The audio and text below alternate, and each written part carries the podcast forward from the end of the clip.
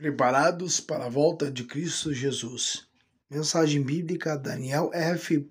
Prato. Miqueias capítulo 5, versículo 7 em diante. E o remanescente de Jacó estará no meio de muitos povos, como orvalho da parte do Senhor, como chuvisco sobre a erva, que não espera pelo homem, nem aguarda os filhos dos homens e o restante de Jacó estará entre os gentios, no meio de muitos povos, como um leão entre os animais do bosque, como um leãozinho entre os rebanhos de ovelhas, o qual, quando passará, pisará e despedaçará, sem que haja quem os livre. A tua mão se exaltará sobre os teus adversários e todos os teus inimigos serão exterminados.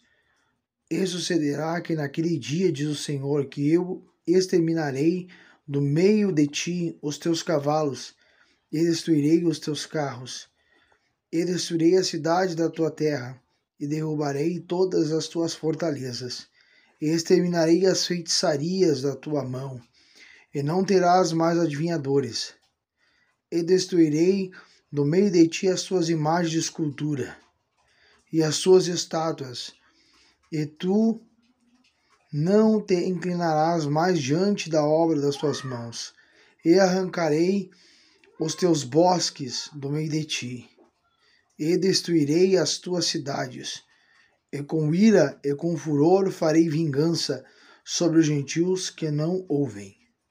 Capítulo 7 e versículo 8 o povo de Deus estará espalhado sobre a terra, sobre os povos.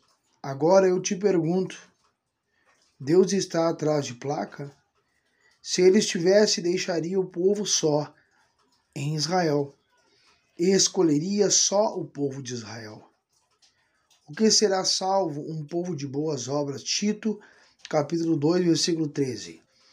Aguardando a bem-aventurança, esperança e o aparecimento da glória do grande Deus e nosso Salvador Jesus Cristo, o qual se deu a si mesmo por nós para nos remir de toda iniquidade e purificar para si um povo seu especial, zeloso de boas obras.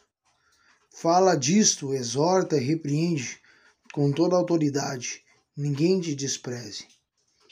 O que o Senhor pede para os homens? Miqueias capítulo 6, versículo 8. Ele declarou ao homem: O que é bom, o que o Senhor pede de ti, senão que pratiques a justiça, ames a benignidade e andes humildemente com teu Deus. Amém.